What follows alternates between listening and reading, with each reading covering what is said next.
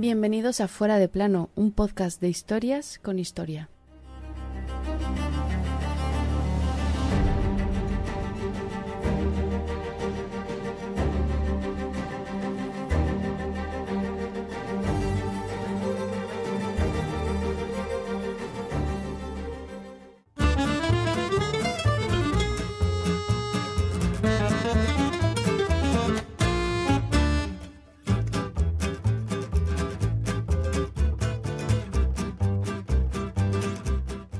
El 3 de diciembre del 311 de nuestra era moría un hombre en un palacio que en sus últimos años se había dedicado a cultivar coles.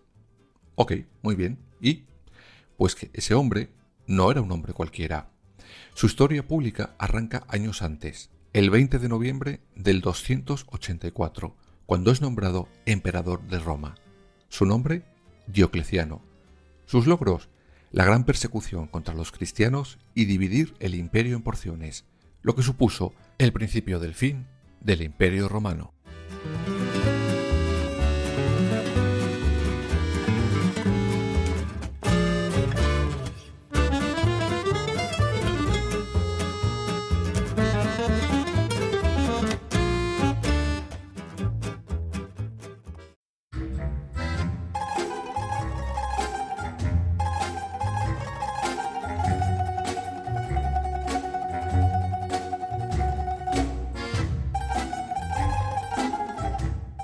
Curiosamente, el caso del emperador Diocleciano es uno de los pocos ejemplos que encontramos en la antigua Roma de un emperador que deja de serlo por voluntad propia y no muere asesinado, bueno, de múltiples maneras. Y sí, decide abdicar para irse a su tierra a cultivar coles, tal cual. También es uno de los emperadores con peor fama de la historia y mira que hay tortas entre los candidatos para ese puesto. Él es el responsable, según muchos, de la gran persecución contra los cristianos, aunque también será recordado por su enorme e importantísima reforma del imperio que le llevó a dividirlo en dos partes. Luego lo vemos.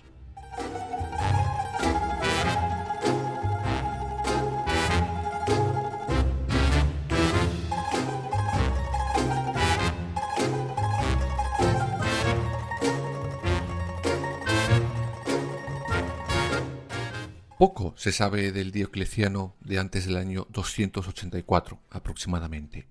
Ahí lo encontramos como un militar en medio de un follón por la sucesión del imperio. Os explico.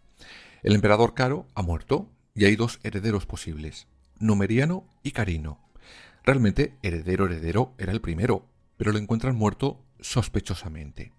En una reunión acusan al prefecto Arrio a Per de las muertes del heredero, incluso de su propio padre, el emperador Caro.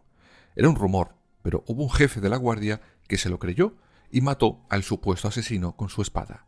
El resto, al ver el hecho, aplauden y nombrarán a ese militar Augusto. Él no era otro que Diocleciano.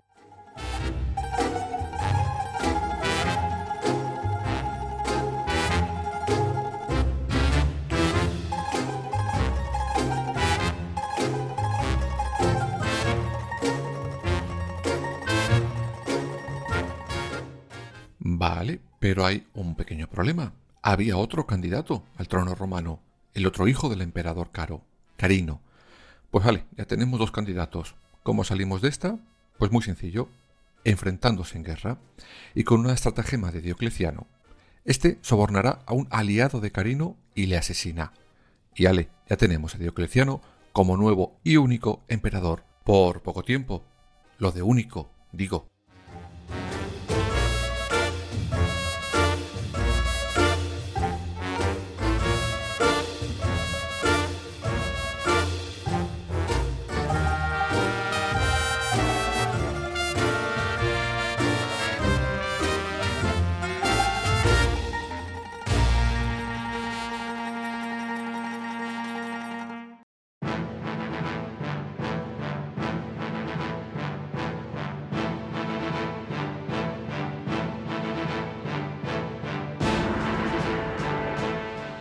Decir simplemente que el imperio romano en aquellos momentos era enorme sería quedarme corto, y era más que evidente que una persona sola no podía, ni de broma, manejar todos los asuntos que debía atender en cada rincón de ese imperio. A eso se sumaba que realmente aquel vasto imperio estaba inmerso ya en una crisis por varios motivos. El primero es evidente, su extensión. El segundo, una crisis económica importante que obligó a varios emperadores a devaluar su moneda. Otro motivo era la enorme inseguridad por los caminos del imperio. Y todo esto hace que las provincias más alejadas de Roma vean a esta como el origen de todos sus males.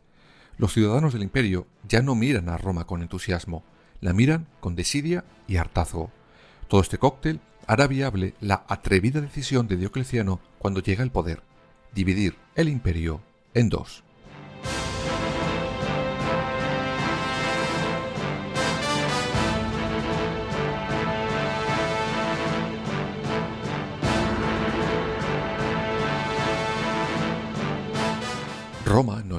Primera vez, de todas formas, que dividía su poder en dos partes.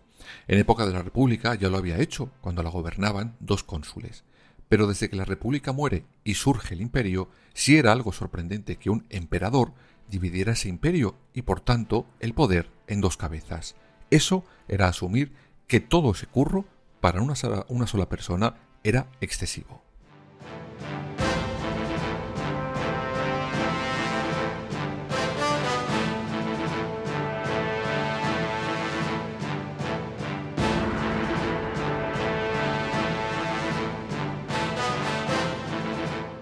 Aunque esta división no era del todo así, exactamente. Me explico mejor.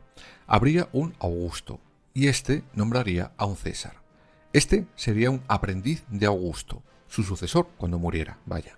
Así, el futuro Augusto tendría ya experiencia en las cosas del poder y tendría una trayectoria. Con esto, Diocleciano intenta parar la sangría de emperadores que llevaba el imperio el medio siglo y la desafección del pueblo por sus gobernantes. Es lo que se conoce como diarquía.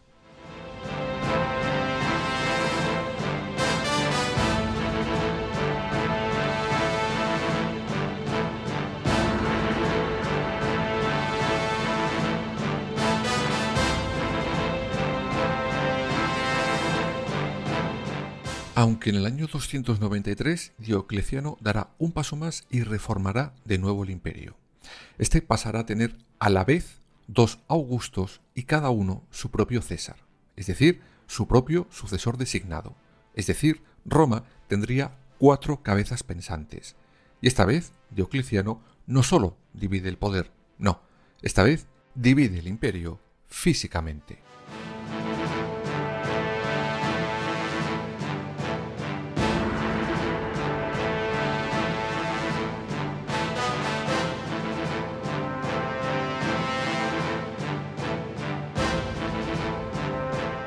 Pondrá a su amigo Maximiano como Augusto de la parte occidental del imperio, y él se quedará la oriental. Y cada nuevo mini imperio tendría por supuesto su capital propia. La occidental será Milán, la oriental Nicomedia. Esto hizo que Roma perdiera buena parte de su importancia en el imperio al que daba nombre.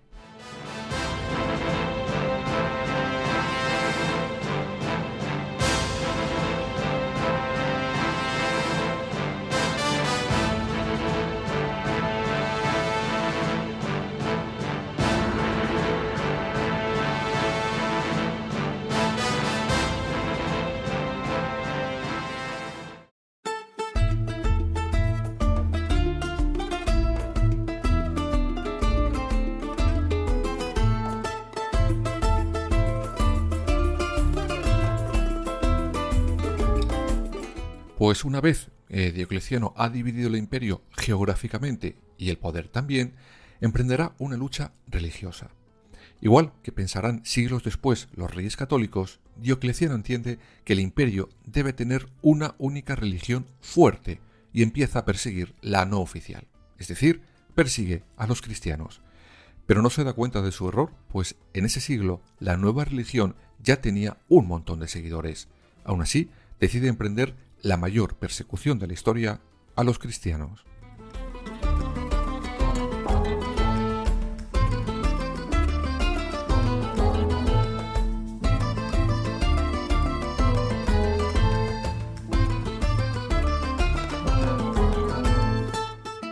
Evidentemente prohíbe el culto, pero también destruye los templos, confisca los bienes y por supuesto multitud de ejecuciones. Vaya, como os decía, igualitos que los reyes católicos en su momento. Para todo esto promulgará hasta cuatro edictos. El primero en febrero del año 303, el edicto contra los cristianos. Más clarito no podía estar.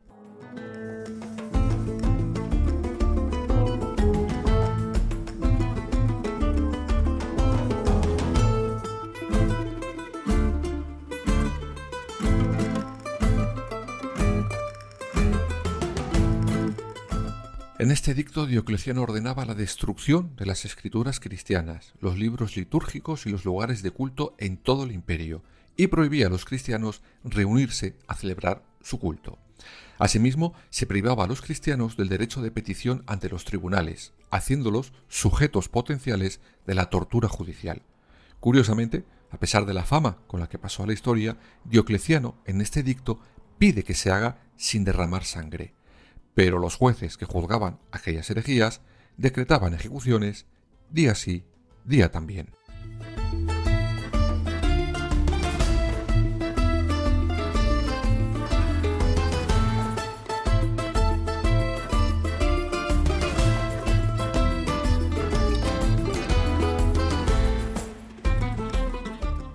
En el verano de ese mismo 303 se publica el segundo edicto, en él se ordena el arresto y encarcelamiento de todos los obispos y sacerdotes. El tercero llegará en noviembre de ese mismo año, y digamos que Diocleciano de repente quiso recular y ganar buena fama, y aprovechando el vigésimo aniversario de su llegada al poder, promulgará ese tercer edicto. En él se declaró, digámoslo así, una amnistía general. Cualquier miembro del clero podría ser liberado, siempre y cuando aceptase realizar un sacrificio a los dioses paganos. Unos meses después llegaría el cuarto y último edicto de Diocleciano.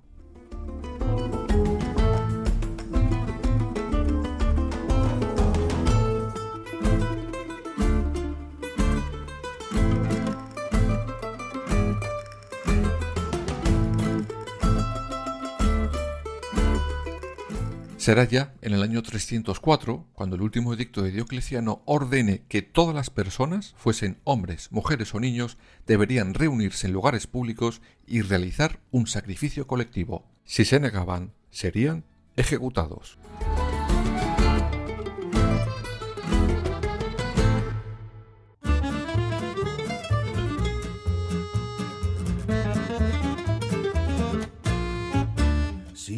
noi del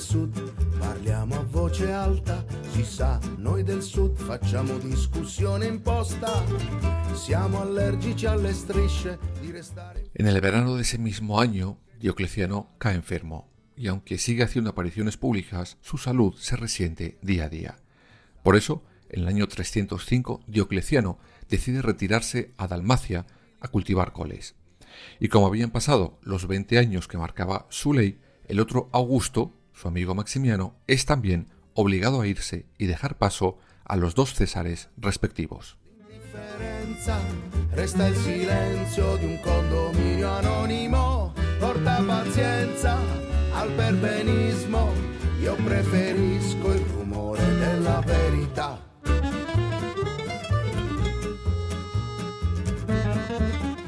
Al final, cuando los sucesores de Diocleciano llegan al poder, empezarán a eliminar muchas de sus reformas o edictos, sobre todo las que tenían que ver con la religión. Todo acabará estallando en una guerra civil que acaba con uno de ellos como emperador nuevamente. Él será Constantino el Grande. noi del sud facciamo a pugni con la storia, si sa, noi del sud abbiamo corta la memoria, nel giorno della festa ricerchiamo tra la folla quel sorriso che brillava ad ogni giro della giostra. La abdicación de Diocleciano marcó un hito. Tendríamos que esperar varios siglos para ver algo parecido cuando el emperador Carlos V dejó sus coronas y se marchó con viento fresco.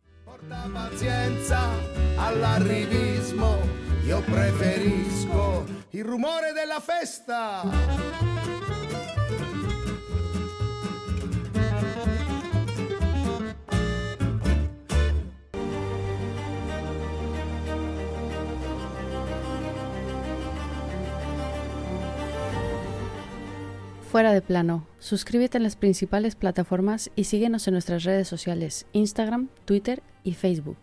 Fuera barra baja de plano.